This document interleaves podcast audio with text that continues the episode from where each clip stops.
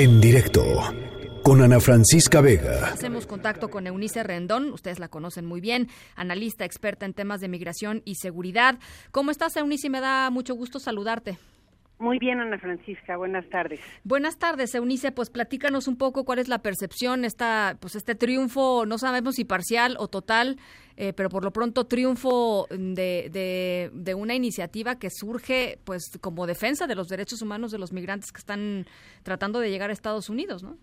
Pues mira, creo que es una muy buena noticia y como siempre ACLU, que es esta Asociación de Derechos y Defensa de Derechos Civiles en Estados Unidos, pues logró que este circuito, este quinto circuito, hoy pudiera frenar ya este programa de Permanece en México o MPP, como es conocido por sus siglas, y creo que es algo muy importante y muy simbólico y significativo en lo que ha pasado y en la crisis migratoria que hoy tenemos en la frontera norte, porque recordemos que derivados de este programa ya teníamos a más de 66 mil personas o hemos tenido este año a más de 66 mil personas varadas en nuestra frontera norte, en seis puntos específicamente de esta frontera, en donde el gobierno mexicano, en conjunto con Estados Unidos, determinaron que estas personas que quisieran pedir la figura del asilo en Estados Unidos por el riesgo a perder la vida o por distintas razones de, riesgo mayor eh, en ese país, tuvieran que esperar de este lado, del lado mexicano.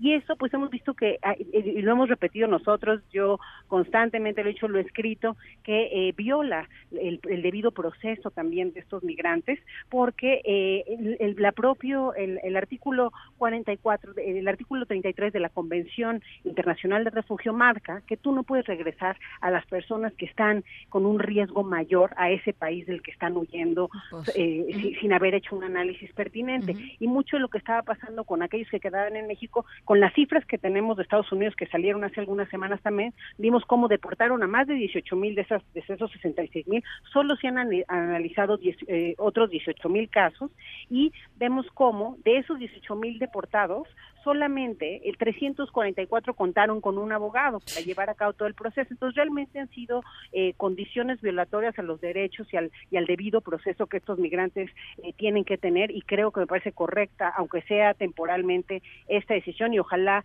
que esto termine con ese programa que, que además para México tampoco estaba dejando nada bueno porque creo que no hay tampoco las políticas y los recursos adecuados para trabajar con estos migrantes que están pues ahora sí que en la espera de este asilo sin ninguna otra condición por mientras. Ahora, lo que, lo que pues va a estar complicado y quizá tarde un, un, tiempo es bajar esta información pues a la población migrante, ¿no? Porque pues eh, sabemos y se conoce de, muchísimos abusos en la en la frontera por parte de autoridades migratorias de Estados Unidos que yo no sé si van a estar muy contentas de, de aceptar este inmediatamente a todos estos refugiados como tales, ¿no?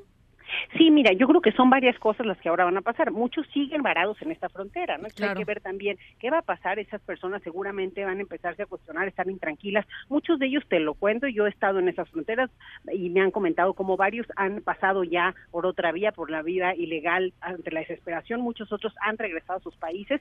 Y algo, un dato muy importante, de esos 66 mil, únicamente Estados Unidos ha dado hasta hoy 136 asilos, es decir, nada. Entonces realmente estamos viendo cómo tampoco. E-, era y, creo que otra cosa positiva, efectivamente vamos a ver cómo se enteran los migrantes, pero otra cosa positiva es que como a Donald Trump le estaba funcionando esa política que permanece en México para que no entraran a su país, porque sí disminuyó mucho la, afluencia a Estados Unidos, pues ya también tenía estas ideas que escuchamos en estos meses de mandar a los mexicanos a esperar en Guatemala, ¿no? Porque no puede mandar a los mexicanos a esperar en México, eh, de mandarnos a nosotros y ese era su, un plan que ya tenía por consolidar y con esto creo que ya no lo va a poder lograr, de mandar a los brasileños también a México, porque hasta ahorita eran solamente los centroamericanos. Entonces, bueno, creo que esto va a reconfigurar un poquito el tema migratorio, pero por lo pronto hoy me parece una buena noticia que finalmente, gracias a ACLU y a este juez eh, federal se haya pues, logrado detener ese programa que, que, no cumplía con los requisitos humanitarios adecuados.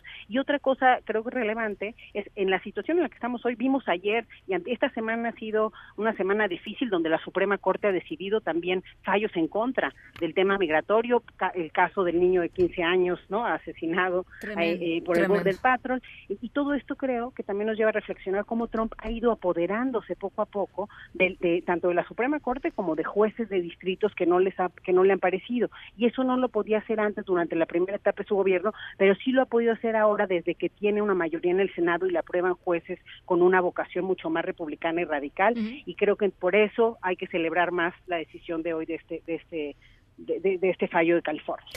Pues bueno, vamos, como tú dices, Eunice, a ver en, los días posteriores y en las semanas posteriores cómo se va articulando, qué pasa con los sesenta y tantos mil migrantes que ya están en México, eh, eh, si se van a ir absorbiendo poco a poco. En fin, eh, creo que sí, sí levanta muchas, muchas preguntas y muchas opciones y posibilidades este fallo, pero queríamos platicar contigo para conocer tu, tu, opinión al respecto. Nos, nos, nos da una lucecita, ¿no? de pues de positivismo en, en, en, en este contexto muy, muy, muy eh, preocupante del trato de los migrantes en nuestro país y en Estados Unidos, ¿no? Desde hace pues más o menos un año, un poquito más de un año, la cosa se ha puesto muy difícil para ellos. Efectivamente, Ana Francisca, y bueno, también mencionar que muchos de estos eh, estas personas vienen viajando también con niños, ¿no? Y con el tema de la niñez migrante, pues también las cosas se ven más complejas. Hay muchos abusos también a esta cara, la más vulnerable de la migración, y creo que bueno, esto, como bien dices, es una un pequeño rayo de luz entre todo el caos y, el, y los fenómenos negativos que están sucediendo en la migración. Te mando un abrazo, Eunice. Muchas gracias. En directo con Ana Francisca Vega.